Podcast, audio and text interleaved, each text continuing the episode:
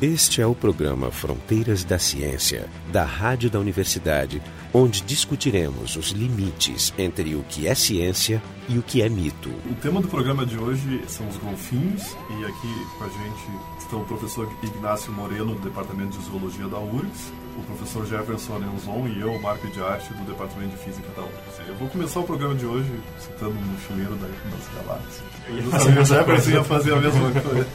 O tema é interessante porque os golfinhos ele tem uma série de não vou dizer mitos, mas é, os, os, golfinhos são intrigantes. Né? São intrigantes, mas a questão dos golfinhos vai desde a nossa preocupação com o bem-estar deles até o que, que, realmente, se eles são uma cultura, se eles possuem uma cultura, se eles têm uma inteligência compatível com a humana. Então, e por isso que eu ia citar o mochileiro. Não sei se tu quer citar, então cita. Então tem essa frase do Douglas Adams que está num dos não sei em qual dos quatro volumes da trilogia do Mochileiro das Galáxias, que é o seguinte: O homem sempre assumiu que era mais inteligente do que os golfinhos por ter feito tantas coisas, a roda, Nova York, guerras, etc.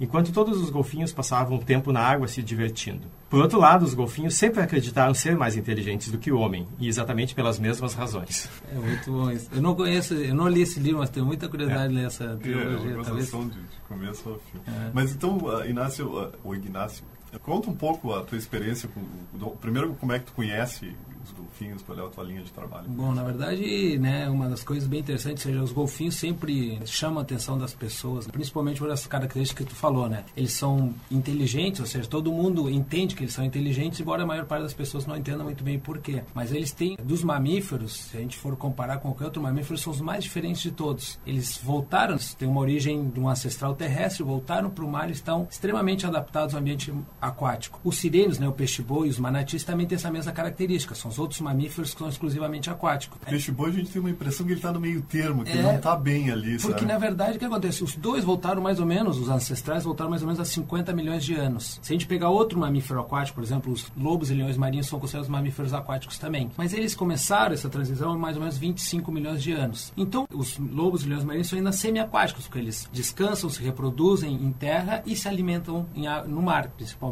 Já os golfinhos e os sirênios, né, os peixes bois manatis, são extremamente aquáticos. Se eles saem da água, eles morrem, porque não conseguem se reproduzir, não conseguem alimentar seu filhote, não conseguem se alimentar, não conseguem socializar, a, não conseguem fazer nada. A respiração é pulmonar. Né? Todos eles, a respiração é pulmonar, dependem exclusivamente dessa troca com o ar. Os manatis, que tem, apesar de serem extremamente aquáticos, eles têm um jeito, como tu diz, assim, parece eles são bem costeiros, eles são calmos, são tranquilos, e não tão assim, não tem essas adaptações tão drásticas quanto tem os cetáceos. Por exemplo, a arquitetura... É, do ponto de vista de, de estética, né? Eles parecem ser meio gozados. Assim, é, eles mais... são diferentes, porque eles estão extremamente adaptados, mais inclusive do que o peixe-boi. Por exemplo, algumas espécies, como o cachalote, podem ficar duas horas embaixo d'água. As baleias, elas retornaram, viraram terrestres e, e voltaram para a água também ou não? Não, não, não. É, existe o ancestral comum que, né, há 50 milhões de anos atrás, invadiu, começou. Se acredita que era um animal. Imaginemos um ah, tá. urso. Né, ah, é o mesmo ancestral É comum o mesmo ancestral comum que mais ou menos há 20 milhões se separam entre as baleias verdadeiras e as baleias com dentes, que englobam o cachalote, a orca, os golfinhos, a toninha, que é um golfinho que a gente tem aqui bem comum, que é pouco conhecido. Então o que acontece? Mas esses animais, os cetáceos, estão extremamente adaptados. E tem uma mudança né, muito drástica na forma da cabeça, ou seja, o orifício respiratório ele migra de uma posição bem, bem anterior, né, como tem os peixe-boi, como um cachorro, como a gente tem as, as narinas bem proximais, para o topo da cabeça, para ele poder facilitar essa respiração. Então, tudo mudou. E os cetáceos, né, os, os cetáceos, as baleias com dentes, se dividem em dois grandes grupos, os odontocetos e os misticetos, são as baleias verdadeiras. A baleia franca, a baleia azul, a baleia mink, e os odontocetos, que são os que possuem dentes. E esse sim tem, se acredita que essa separação criou, né, num, num dos mecanismos para poder estar e se adaptar bem ao ambiente aquático, o sistema da ecolocalização, que é a produção de sons para entender o ambiente, ou seja, um sonar. O animal produz um som e recebe. Isso fez com que o cérebro, se de certa forma, tivesse que desenvolver bastante para poder lidar com todo esse tipo de recepção. Então, os cetáceos, né, os odontos principalmente, criaram, tiveram um cérebro muito complexo, que de certa forma é muito parecido com os mamíferos primatas, porque os cetáceos sabe que são uma das poucas espécies de animais que se reconhecem no espelho. Se sabe que tem cultura e linguagem, então, por exemplo, a gente sabe que tem tem algumas populações de orcas, por exemplo, que ensinam seus filhotes como encalhar, por exemplo, o que acontece em Península de Valdez, né, que é uma, é uma família, basicamente, que encalha ali naquelas praias para capturar os lobos marinhos. Tem outras espécies que aprenderam a fazer né, o mesmo com pinguins nas Ilhas Crozer. E eu Mas ouvi são... falar também que eles constroem uh, utensílios, né, por exemplo, para proteger Isso, alguns golfinhos usam esponjas para proteger o bico, para pegar peixes recifes, para não se machucar. Eles também coordenam movimentos, então eles fazem pescas, onde eles vão cercam dois grupos em meia-lua, cercam um cardume, e aí uma, há um sinal que eles fazem, um grupo dá um ataque, os peixes saltam, fugindo desse grupo, e cai na boca, assim, que eles, né, o bicho vê o peixe saltando, ele só tem que né, fazer tipo um movimento mas, com a cabeça é para e tem vários animais que fazem essas, essas coisas, mas e, e, isso aí é ensinado, né? É ensinado. É Na verdade, é, o problema é assim que é muito difícil a gente dizer o que, que é ensinado, o que, que é instinto, né? É, é muito complicado, porque na verdade a gente tem de ver tudo a partir da nossa lente, um da, da, humano, né? Mas se a gente pensar qualquer, por exemplo, a gente tem um problema muito grande aqui no nosso litoral, de que principalmente os golfinhos, a toninha, né? Um golfinho pequenininho, de pequeno porte, assim, que está muito ameaçado. Porque que tamanho mais ou menos? Ele chega a 1,70m, as fêmeas são um pouquinho maiores. É um bicho que não é muito conhecido, mas quem anda pelas nossas praias provavelmente já encontrou algum encalhado. É um golfinho de pequeno porte com um bico bem comprido, cheio de dentinhos. Quando a fêmea tem o primeiro filhote, por causa da inexperiência dela, geralmente ela perde esse primeiro filhote. Não consegue cuidar dele direito e as ondas ou a própria natureza do mar faz com que o bicho se perca e os golfinhos acabem chegando na praia vivos, muitas vezes vivos, recém-nascidos, e a gente leva eles para o centro de reabilitação no Seclimar. E o animal, por mais que a gente faça esforços para tentar salvar ele, alimentar, amamentar, ele acaba que provavelmente, mesmo que a gente solte na água, ele não vai conseguir sobreviver, porque ele depende muito do aprendizado da mãe. Isso, né, imagina num ambiente assim, se isso já é crucial para mamíferos terrestres, imagina num ambiente onde tu não, de noite tu não enxerga nada, tu não pode te esconder, né, tu tá ao sabor das ondas, tem um temporal, tem predadores, tu tem que te alimentar. Então é muito crucial essa questão eles do... não podem descer lá pro fundo e ficar, e ficar parado não, porque eles, eles têm que, ir respirando. Né? Algumas espécies podem ficar duas horas, mas a maioria, né, a toninha, por exemplo, provavelmente não fique mais do que cinco minutos embaixo d'água, como muito. Então tudo isso cria, né, um, um, certo, digamos assim, enigma em nós, né? E tem outra coisa que também populariza muito os golfinhos, que por mais tristes que eles pareçam, estejam, sempre parece que estão sorrindo. Então, quando a gente olha o flipper, aquela afeição da boca dele, parece que ele está sempre rindo, que ele está sempre mas é que nem bem. o Coringa, né? Ele é. tá,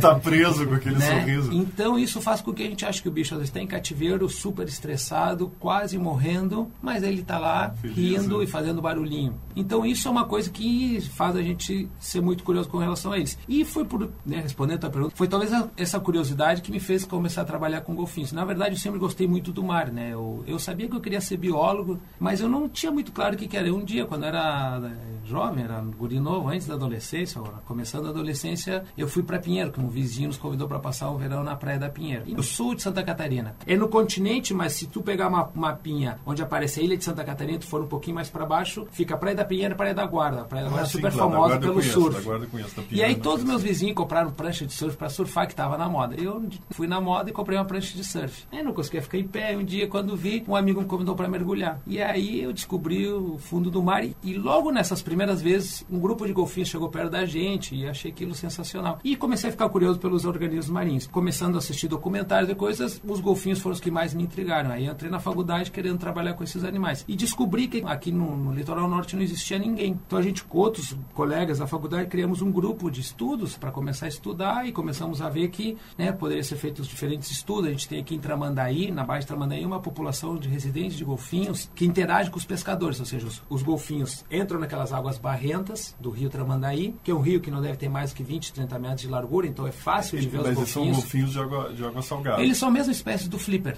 Então é que eles entram ali no estuário. Essa espécie tem uma mobilidade. Eles conseguem entrar em estuários, já tem rios de água doce um pouco mais, mas no geral transita pela, pelo ambiente costeiro marinho. E esses animais entram nesse estuário e ensinam, então, vão cercando o cardume usando a ecolocalização e aí dão um sinal pro pescador. Olha, coloca a cabeça para fora, um movimento brusco, e se dizem pro tarrafeiro, ó, aqui estão o grupo de peixes. O tarrafeiro que não está enxergando nada, confiando no golfinho, pá, joga a tarrafa e o golfinho então vai para baixo d'água e fica entre a tarrafa, né, entre a margem e a tarrafa para fora. Os peixes naturalmente vão tentar fugir da tarrafa e vem para cima dele, que ele só tem o esforço de escolher qual é o maior peixe que está vindo para cima dele e comer. Isso acontece há mais de 30 anos. E lá os golfinhos são todos conhecidos. E a gente vê cada vez que nasce um golfinho, a mãe ensinando ele a pescar, ensinando ele A como ajudar o pescador. ajudar o pescador, como fazer essa interação funcionar. Tem uma ideia do tamanho dessa população ali? né? São nove animais, entre nove e dez. É Nos mesmo? últimos Incrível. 20 anos a gente vem estudando Quanto e nunca... tempo vive um não se sabe muito bem, mas se fala que, que o Tursel, né, o golfinho nariz de garrafa, deve viver entre 60 e 70 anos. Puxa vida. Não, vivem bastante. Claro que na natureza é difícil acompanhar algumas coisas em cativeiro.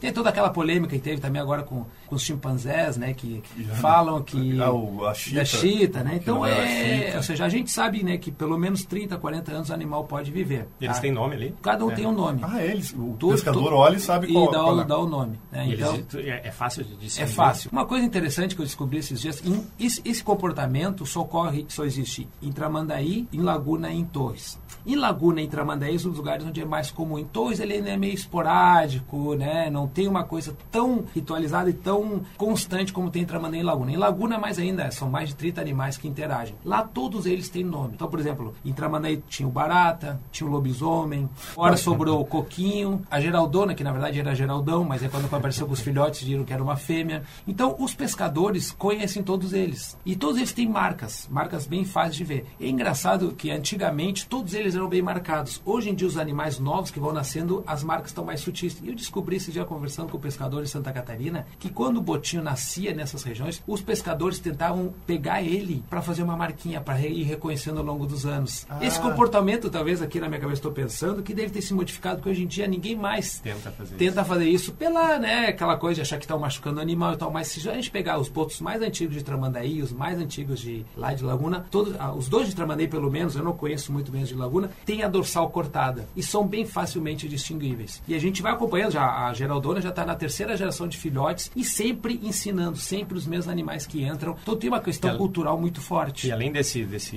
dessa relação de mutualismo ali com os, com os pescadores, tem alguma outra relação do tipo, eles, eles permitem aproximação, eles chegam perto do... Olha, na verdade, eles também são curiosos. Como todo Mas mamífero. tipo, tem risco se eu for nadar ali e Olha, querer passar a Tem mãozinha alguns neles? casos, tem alguns casos engraçados. Por exemplo, tem- não sei se vocês se lembram, isso aconteceu talvez há uns 15 anos. Existia um golfinho que estava em cativeiro em São Sebastião, São Sebastião. é, é em São Paulo, no litoral de São Paulo. Esse animal estava num cenário bastante pequeno e também a comoção pública fez toda uma campanha para soltar, parecido com aquele do Free Willy. Então, esse animal, soltaram ele. Aí, colocaram ele em Laguna. Acharam melhor para ele se adaptar, colocar em Laguna. Um dos pesquisadores que trabalhava em Laguna disse, ah, não façam isso, porque esse animal, ele não é do grupo. Esse grupo aqui é muito fechado, né? É um grupo cultural, ou seja, existem relações bastante fortes entre os indivíduos. Esse indivíduo vai se dar mal lá. Não, mas lá os golfinhos eh, são São bonitinhos, tudo amiguinhos. amiguinho. E, de fato, o animal entrou lá e tomou um laço. E foi embora. E o outro pesquisador falou, esse bicho vai voltar para São Sebastião. Ah, ele foi até... E ele foi indo, indo, indo, chegou em São Sebastião, onde depois desapareceu. Na mesma época apareceu, eu não tenho certeza agora se foi o Tião, né, como foi apelidado esse golfinho, ou outro golfinho que também nadava com as pessoas. É muito comum aparecer de vez em quando animais sociáveis, que ninguém sabe direito porque o bicho resolve interagir com os banhistas. E esse golfinho deixava as pessoas se encostar nele, se segurar, nadar junto, chegava perto. Até que um dia alguém teve a infeliz ideia de enfiar um, um palito de, de sorvete no orifício respiratório. Ah, que burrinho. Que é uma das regiões mais sensíveis do animal. Ah, porque imagina, burrinho. ele Imagina quando- se fizessem isso no teu nariz. É. assim. E aí o animal ficou bastante bravo, né? Avançou nesse banhista, deu-lhe uma, né, uma, um encontrão assim no, no abdômen. E esse banhista teve hemorragia interna e acabou morrendo. Então existem esses. Existe um caso também muito famoso nos Estados Unidos que uma mulher estava mergulhando com as baleias piloto. E aí se você colocar no YouTube isso também tem. Isso esses- foi, foi recente, foi faz um ano, dois, não foi? Olha, então é o segundo caso, porque tem- É. eu tenho um que eu conheço há muito tempo Porque atrás. tem- há, há pouco tempo aconteceu a própria treinadora deles, não? Ah, ah, não, isso com foi a orca. Foi a Isso foi a orca. orca. Ah, Não, isso tá. era uma Isso, ah. baleias Ah. piloto de vida livre. A mulher Ah, estava tá. mergulhando e simplesmente a baleia piloto chegou perto, pegou ela pela nadadeira e levou para baixo, assim, 20, 30 metros. Né? A mulher no desespero, assim, aquela coisa toda, parece que foi pela perna, ele foi pela nadadeira. Aí a baleia soltou ela e depois meio parece que ficou cuidando, ver se estava tudo bem. Ninguém sabe até hoje Tipo por uma brincadeira de mau Ninguém gosto. sabe. Esse é o programa Fronteiras da Ciência. Hoje a gente está discutindo os golfinhos. O nosso site é o frontedaciencia.urgs.br. Agora que estava falando das baleias piloto, eu, eu, queria, eu tenho essa dúvida sobre, o- sobre o, o que que... Baleias pilotos são golfinhos. São golfinhos, é- e a orca é um golfinho. É, isso como, é, é- como é que a- como é que se... É se- mais ou menos, nós, por exemplo, assim, pegamos a família Felide, né, dos grandes gatos. Um leão é um leão, um gato é um gato. O gato é da família Felide. Mas nem por isso ele é um leão. Então, as baleias pilotos são animais que pertencem à família Delphinidae. É a maior família de, de cetáceos que existem Sim, mas se fosse usar assim como o protótipo do que ela é, ela é mais parecida que um, uma, uma orca é mais parecida com um golfinho do que ela é com uma baleia é, branca. Baleia com azul. certeza. Na verdade, o que, que acontece? Se utiliza a denominação baleia para qualquer cetáceo de grande porte. Ah, só eu, também porque eu me lembro que teve, a gente viu na internet alguns anos, a, um ano, dois anos atrás, denúncia sobre morte de golfinhos. Aí depois eu fui ler, era, era, eram baleias piloto, mas tu olha é um golfinho. Não, mas eles são da família Delfinide. E eles são né? até pequenos, é, não são tão grandes. É, chegam a 5, 6 metros, 4, 5 metros, as fêmeas são um pouquinho menores. Então é isso, na verdade, se a gente for classificar, digamos que a família Delfinide engloba todos esses golfinhos que a gente conhece, né? O golfinho rotador, o golfinho nariz de garrafa, o tucuxi, que é aquele que tem na Amazônia, o boto cinza que tem na nossa costa. Aqueles que, tem o, que parece um golfinho, mas eles quase não têm bico. Aquilo tem... é um boto, qual é o nome daquilo? Então, a, a gente também não tem uma denominação muito certa para boto. Por exemplo, na literatura americana eles dão três nomes. Três nomes, isso que eu ia falar. É, é que os americanos são bem mais, eu assim, práticos. Eles dão o nome de porpoise. É, porpoise, pois é. É por uma família, da família Phocinidae, que é a família irmã da família Delphinidae. Então, se a gente pegar, digamos, são, né, se a gente separar os odontocetos, nós temos sete famílias diferentes. Uma delas, a maior delas, são os delfinídeos, a família delfinídea. Que então é a mais diversa de todas, que engloba a orca, engloba o boto, a baleia piloto, o golfinho rotador. Ela é muito diversa. E a orca chega a 10 metros. Por isso que se denomina como baleia. Era, tem, o nome dela era baleia assassina, até isso, do, do, inglês killer whale. Os americanos separam então a outra família de porpoise, o que seria uma tradução mais ou menos parecida com boto. Mas, por exemplo, aqui em Tramandaí todo mundo chama o golfinho ali da barra de boto. Mas Aí que é. tu diga para um, pes um, pescador ou para qualquer outra pessoa que aquele é um golfinho. Mas na verdade é a mesma espécie do flipper. Que todo mundo diz, não, o flipper é um golfinho, o boto é um boto. Na verdade é que nem tangerina e bergamota. É Os americanos são mais, digamos assim, práticos na, na utilização no nome popular. Porque eles têm uma dificuldade tão grande de falar os nomes científicos que eles praticamente facilitam a coisa, dando, delimitando bem a fronteira entre, entre os nomes, pelo menos com cetáceo. E com aves também acho que é parecido. Eles não usam muito nome científico. A gente, como tem uma facilidade pelo latim, a gente sabe, está falando orcinus orca, é orca. E aqui mistura, como o Brasil é um país tão extenso e com tantas culturas, o que é boto para nós é golfinho para outros, é a gente chama a toninha é bem específico, não se parece com nada que a gente tem, mas lá em cima os, os, o pessoal chama toninas, de toninhas, outro tipo de golfinho. Então essa variabilidade de nomes de Noronha. Que é o golfinho rotador. É o rotador. Eu vi, eu vi muitos deles lá, e, e, mas esse não é o flipper. Esse não, esse é outra espécie, é outro gênero já. Como eu disse, são em torno de 38 espécies de golfinhos da família Delphinidae, que vai desde o golfinho de Hector, que é um dos menores, até a orca, que é o maior. 1,60m até 10 metros de tamanho. E esse aqui tem na Amazônia? Esse é o tucuxi. Na Amazônia nós temos o boto cor-de-rosa, que é aquele popularizado é, pelo Jacques Cousteau, que é, é super bonito, lindo, é bem também interessante. Esse tem um comportamento bem interessante, é, que é descobriram é agora faz, pouco. faz as, as moças uh, é, grávidas. Culturalmente tem tudo isso, mas ele leva flores para as fêmeas, o macho. Na hora reprodutiva, descobriram lá ah, que, isso, que os machos pegam aguapés, pedras para fazer displays, né, fazer exibições para as fêmeas, para tentar encantar isso, então, elas. Se, e tem toda a lenda, né, que ela é bem interessante, mas por outro lado ela é bastante terrível de certa forma, porque ela acaba dando proteção a um comportamento né, bastante condenável, que é, se sabe, por exemplo, que muitas regiões ribeirinhas da Amazônia, as próprias gurias que aparecem grávidas, elas são violentadas por pessoas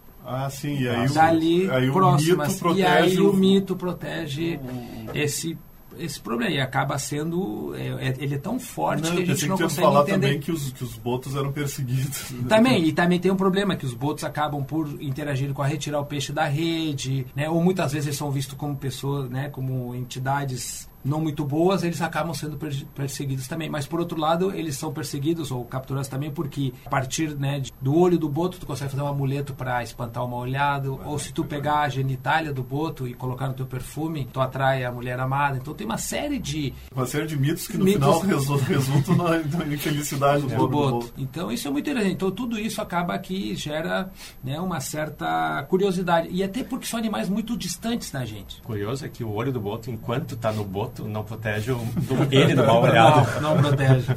Estava falando justamente isso. Ele, a gente tem uma curiosidade muito grande, principalmente se são inteligentes, não são, né? Se vocês colocarem no YouTube também, vocês vão ver vídeos que aparece o animal fazendo teste, colo colocando no espelho, né? Que é bem interessante. Eu, a gente vê em primatas isso. Eles, fazem, eles, eles viram uma vez num aquário que tinha golfinhos que, que grudava coisas no, no vidro do aquário, o golfinho olhava e dependendo do que estava ali, ele fazia uma coisa diferente. É, eles entendem também, você sabe que eles entendem uma linguagem de sinais. É isso, já que a gente está falando nisso, eles se comunicam por sons, por cliques, eu Por vi. sons, e cliques, cliques e sons, e assobios também. Por isso eu vi no, no, no Wikipedia que eles, que eles conseguem produzir sons e ouvir sons que são muito mais que nós. Muito mais, a amplitude é bem maior do que a É gente. dez vezes mais do que É, a gente. não, eu, o som não é meu forte, mas eu sei que eles têm uma, uma amplitude. Uma coisa interessante com o som também é que, bom, além de toda essa amplitude de sons que eles conseguem fazer, muitos que a gente não consegue ouvir mesmo. A maioria deles, na verdade. É, grande parte. Eles fazem ultrassom também. É, então, eles estão sempre com ultrassom. Mas eles também, para comunicação, eles usam. Se descobriu que no boto, no Tursops, né, no, no golfinho nariz de garrafa, eles, cada animal tem como se fosse um nome, uma assinatura. Então, quando o animal está entrando em contato com algum grupo, Por cada é animal tem sua assinatura. Ele faz um assobio e no final tem lá um assobio típico que cada animal faz o céu. Que o seu, isso. como se fosse o nome. Então, eles se comunicam. Quando ele está entrando no grupo ou Ou toda vez quando- que ele se não, comunica? quando eles viram, principalmente, por exemplo, Isso, digamos- e- na, na verdade, quando a gente começou a fazer esse programa, o pessoal, o pessoal nos ensinaram, as pessoas nos ensinaram como fazer rádio. Não, o que tu tem que fazer é sempre no final dar o nome da pessoa que está falando. Já sabem, os golfinhos já sabem. Isso. Então, por exemplo, o Que animal é coisa que a gente nunca fez. A gente nunca faz, né?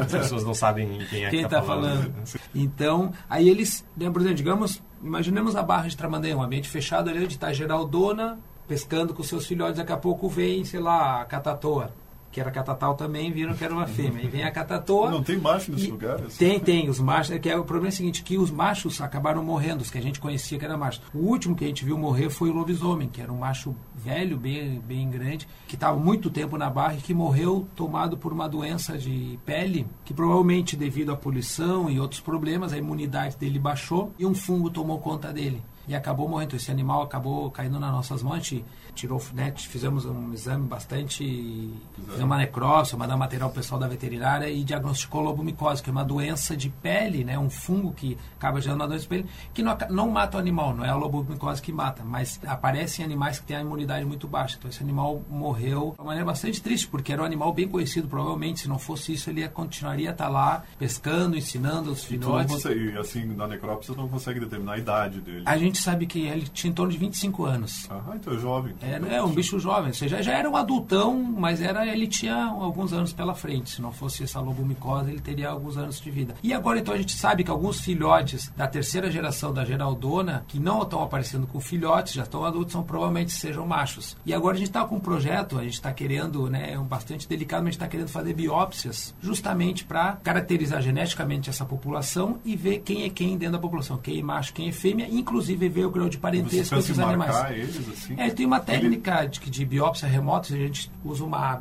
uma besta, essas balestras, com uma ponta oca, atira no animal, Vai ele- fazer ela uma bate, pequena marquinha, uma né? pequena punção, bate e ele recolhe naquela Ah, tá, não ponteira. chega, não, não chega a capturar ele. Não, não, é bom porque tu não precisa nem encostar no animal. E esse negócio de botar chips nele? É, isso acaba, isso é mais problemático porque tu tem que capturar o animal, tu tem que né, manipular ele. Seria super interessante, por, por exemplo, a gente conhece esses animais há mais de 20 anos dentro da barra do estuário, mas não tem nem ideia para onde que eles vão quando saem de lá. E não é toda hora que eles estão. Agora, por exemplo, a gente sabe que no verão simplesmente desaparecem. Isso é bastante crítico porque com o aumento do turismo, ou seja, a gente pensa assim, os animais estão adaptados àquele ambiente. Pesca faz Mas, parte, mas pode ser que aumente o nível de poluição do.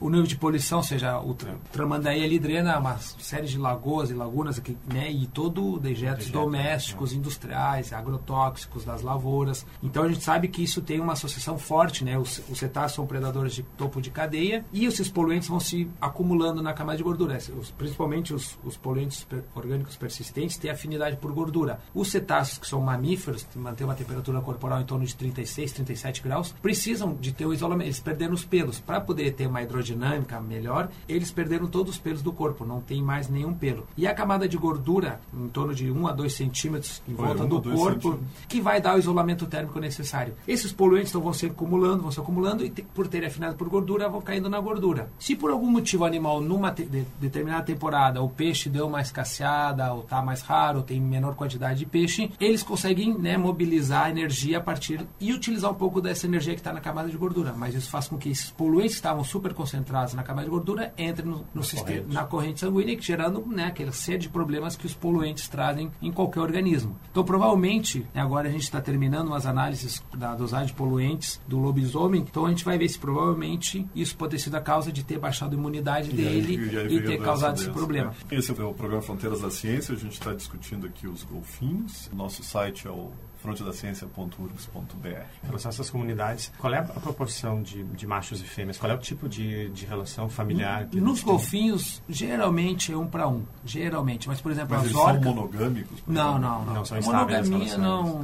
Não, na verdade, por exemplo, é legal que com aves é interessante, né? A, com aves o pessoal tem, sempre diz que as aves eram monogâmicas. Que é, os pelicanos né? que para a vida E, na verdade, toda... à medida quando se é. descobre, vão descobrindo, né? E com a genética, principalmente, viram que, por exemplo, um casal que está junto há 4 ou 5 anos, eles podem, né? Algumas aves, onde o cuidado biparental, seja tanto do macho quanto da fêmea, é crucial, eles fazem um ninho numa temporada, fazem na outra, e se, repente, se deu certo, funcionou bem para os dois, eles vão fazer. Então, eles têm uma monogamia. Mas daqui a pouco se deram conta que o macho, é, que era o, o, o, pai daquele ovo, daquele filhote que nasceu, na verdade, é do ninho do lado. Por quê? Porque eles são monogâmicos, mas não têm fidelidade. Eles são monogâmicos, na verdade, no tratado no, dos, é, no, no, filhotes. No, no, papel. Eles, talvez o termo, se cunhou um termo chamado monogamia social. Ou, ou seja, tipo uma colaboração é, de, de, de, Ou seja, onde macho e fêmea se juntam para criar um filhote. Mas tanto o macho copula com outras fêmeas, que estão ali, quanto a fêmea vai copular com outros machos. Óbvio, né? E por que isso? Porque isso aumenta a adaptabilidade. Ou seja, se digamos que esse macho que ela escolheu for infértil, por algum motivo ele é infértil, se ela apostar todas as fichas dele, esse ovo nunca vai vingar. Então, é a mesma coisa. O macho ou a fêmea,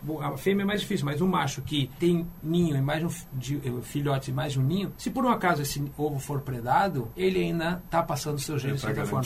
Então tem várias estratégias. Difícil a gente. E com, e com... com os golfinhos se, né, se sai, por exemplo, o golfinho rotador, exemplo bem interessante, porque eles formam grupos sociais muito coesos. Muitos, em grupos de mais de 500 animais que saem no mundo. Imagina tu caçar comida no mar. Embora se tenha né, o sonar, se parar um dia, se tiver a oportunidade de estar num barco no meio do mar, naquela imensidão, ou seja, tu não tem nem ideia por onde começar. Então os animais formam grupos grandes que vão, vão forrajando, vão procurando. No momento que um encontra um cardume, ele avisa os outros. E, e na água o som se propaga muito mais rapidamente, vai muito mais longe. Então tudo isso ajuda eles a sobreviverem nesse ambiente que de certa forma é muito hostil. Então eles têm um. um Mas uma... esses grupos grandões são, são de golfinhos mais pro meio mais oceânicos, mais, mais oceânicos. oceânicos. Os costeiros são, são um pouco diferentes. Então os, esses golfinhos oceânicos têm fortes laços sociais, que também ocorrem com os costeiros. O caso do golfinho lutador é interessante por quê? Porque a fêmea, quando ela entra no cio, ela está disponível, sinaliza isso para os machos e os machos fazem uma fila indiana. Então uma fêmea chega a copular com 7, 8 machos. Então a fêmea vai lá, o macho se, né, se posiciona por baixo, passa, né, faz a cópula, que dura nem 15 segundos, e aí vai para o final da fila. E assim vai sucessivamente. Qual é a vantagem desse sistema né, reprodutivo? O primeiro que ninguém sabe quem é o pai